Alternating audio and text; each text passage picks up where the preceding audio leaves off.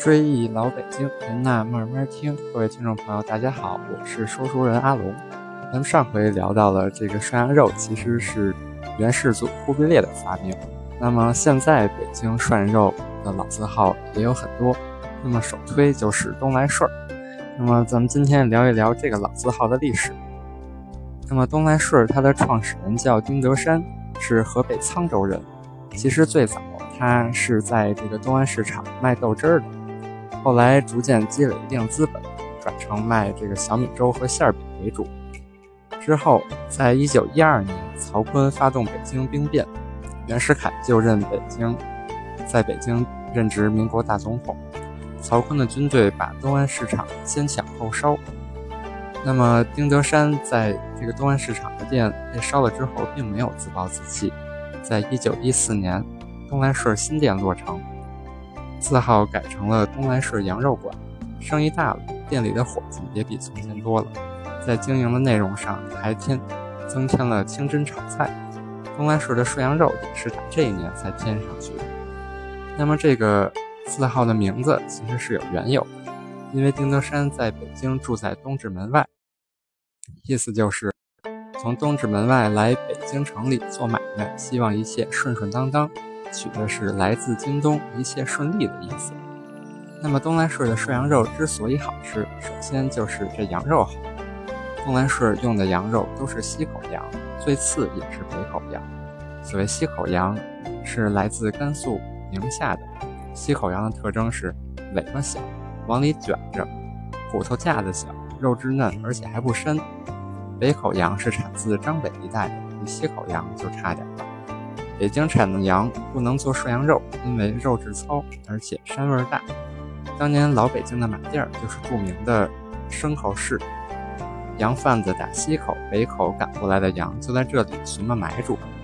东来顺在这儿特地选了西口羊，买了羊还得把它们赶回东直门外东来顺的牧场进行放养。等到秋天转凉了，正好是涮羊肉的旺季，这个时候。羊喂的也肥了，正是好吃的时候。其次，东来顺的羊肉片切也是一门功夫。把羊肉宰了、剥了皮以后，得用适合涮肉的部位，比如上脑、三叉、磨裆。剩下的肉留着炒菜或者做馅儿使。在切肉之前，有一道非常重要的工序，叫压肉。压肉的时时候，先得往案板上放一块天然冰。老北京没有冰箱。冰块都是从冰窖买来的，在冰块上铺一层锡箔，然后把羊肉码在上边，在羊肉上再盖一层油布，然后再压一层冰，这样压上一天一宿，不光可以去掉羊肉的杂味儿，而且压过的肉挺实好切。压肉别看是用冰块压，但是它比冻肉好，因为肉一冻就破坏了组织，吃起来就会损失一些嫩劲儿和香味儿。涮羊肉讲究的是一个“涮”字儿，羊肉得下锅就熟，时间长了那叫煮羊肉了，所以肉片必须得薄才能下锅就熟。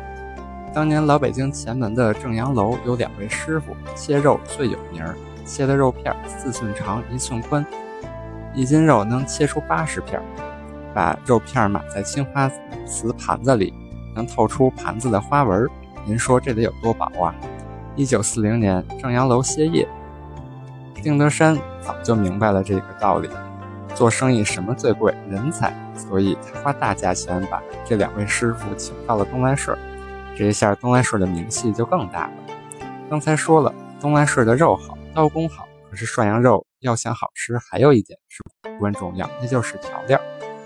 东来顺所用的涮羊肉调料极其讲究，其中糖蒜、香菜、葱末，这都是自己的菜园子里生产的。除此之外，东来顺还有自己的酱园子，天意顺，调料里用的酱油、米醋、韭菜花、酱豆腐、小磨香油，这都是自家酱园子产的。所以东来顺形成了产供销一条龙。这样一来，不光保证了东来顺涮羊肉的特色，而且产品质量高、成本低，别的同行没法跟他竞争。涮羊肉讲究的其实不光在做上，还有吃也是一门学问。到了涮羊肉。到了东来顺吃涮羊肉，别看都是羊肉，但是部位不一样，吃起来感觉也不一样。比方说小三叉就肥，想吃点瘦的可以点上脑，不肥不瘦的有大三叉。涮肉的小料一般您得自己调，不是人家不伺候您，实在是个人的口味不一样，只是您自己最了解自己的口味。吃完涮羊肉再放白菜豆腐，这是解腻的；最后再下点杂面，这是主食，把底儿打瓷实了。东来顺经营到建国前夕，已经是北京城数得着的大饭馆了。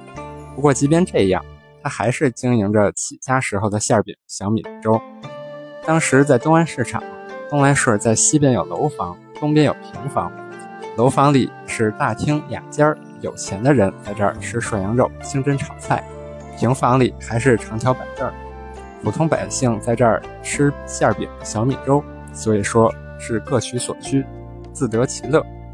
其实北京人对涮羊肉情有独钟，我想不光是追求那个滋味，还有那份久违的韵味。您想想，北京城的数九寒天，外头大雪纷飞，屋里暖意融融，点上一个涮锅子，隔着窗户看着雪景，坐在屋里吃着涮肉，兴起之时，怀里的秋虫再叫上几声，这才是老北京的味儿。好，追忆老北京，您呐慢慢听。这期节目就到这里，咱们下期再聊。